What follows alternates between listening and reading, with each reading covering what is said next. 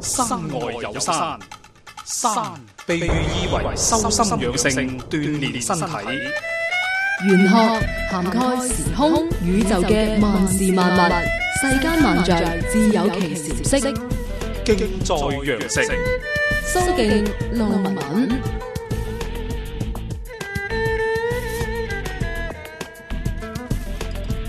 翻嚟繼續我哋嘅節目，咁假如呢，想同阿師傅傾偈嘅朋友喺節目當中傾偈嘅話呢，可以喺新浪微博直接關注蘇敬老師，江蘇嘅蘇敬係尊敬個敬嘅，咁同時亦都可以直接關注呢，就係 DJ 路文文，馬路嘅路文呢，就文明嘅文，關注咗我微博之後呢，就關注敬在羊城嘅呢張帖，然之後點擊評論兩個字呢，就會有機會可以同阿師傅傾到偈噶啦，師傅。係你好啊，文文。係你好啊，咁嗯我哋繼續同啲朋友傾下偈先。好噶，好嗱噶。呢位呢，就叫做阿怡嘅，嗯阿怡呢就係女生，生於咧農曆一九九三年嘅十月十一，哎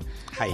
誒晚上即係傍晚六點幾、十八點幾，嗯咁佢想問啊師傅自己嘅事業同埋姻緣會係點？嗯，好噶，好噶。咁嗱，呢位女生聽住下啦。咁呢，你係生一九九三年嘅，新歷呢就係十一月嘅廿四啊，而農曆呢就係十月嘅十一係有時嘅。嗯，咁啊，生肖屬雞，而你出世嗰日呢係己酉日，成個八字裏邊呢，簡稱叫金水兩旺。嗯啊，自己屬土啊，就土弱就冇火冇木啊，撞啱呢兩樣嘢最罩忌啦。哦，咁原來點解會咁罩罩忌呢？咁我哋講係自己屬土，一直都講啦，冇火嚟生，仲要生喺農曆十月嘅話，天氣凍啊。嗯哦，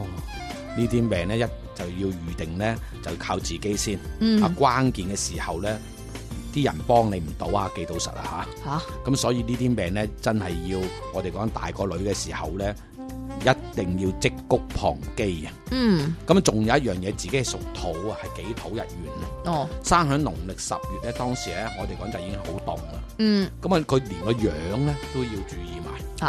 嚇、因為呢啲病係表號內業哦，嘅表號啊，表紅啊，號啊，即係好牙刷個號啊。哦哦，表號內熱。咁呢啲命呢，通常呢，我哋講係山山懷上，嗯，人家外人望你呢，就以為，哎，好似好冷酷啊，或者好似嗯好酷啊。哦，即係好冷酷嗰個讀酷字吓啊，冷酷嘅酷，嗯咁啊、其實呢，我哋講就話呢，真正內心就好好人嘅，嗯。啊，心地幾好啊。即係個樣會呃到人，人哋就會覺係嗯得哇，你呢個人咁冷嘅，咁係啊咁高鬥嘅，係啊好高鬥啊咁係好驕嘛？傲啊咁嗯咁所以咧，呢啲命咧一定要自自己要好執生。嗯咁仲、有一個話明咧，我哋講就話水旺嘅女仔又好，男仔又好，喺感情道路裏邊一定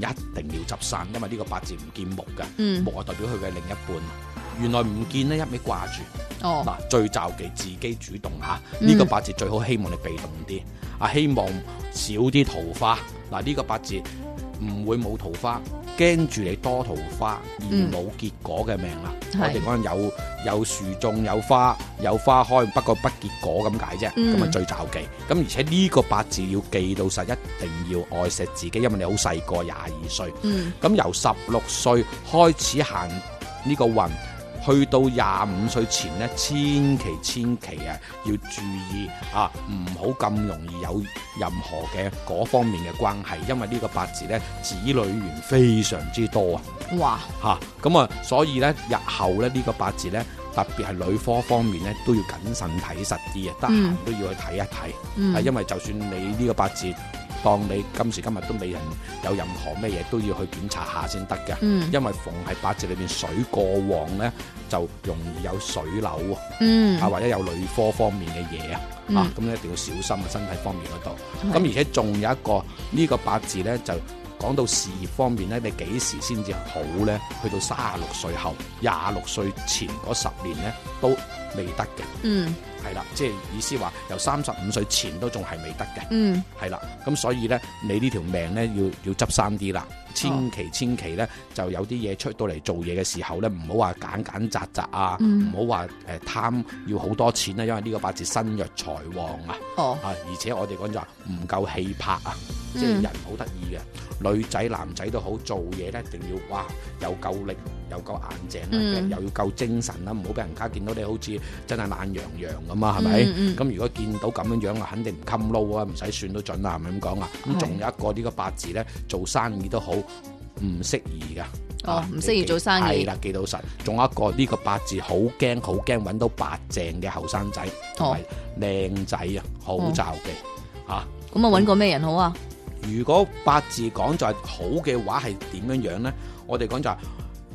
土木型格。咁乜嘢叫土木型格呢？矮得嚟呢，哦，嗯有招積啦，哦招積得嚟啦，啊，嗰啲手腳呢就粗粗地啦。哦，啊，即係一般般啦，即係望落去都唔係咁靚仔噶嘛。嗯嗯但係咧，哦，又唔算高，又唔係肥喎，又嗯咁樣樣喎。因為木型咧，就我哋講就通常都瘦瘦地啦，嗯咁講啊嗯嗯。但係原來有甲木型咧，有乙木型啦，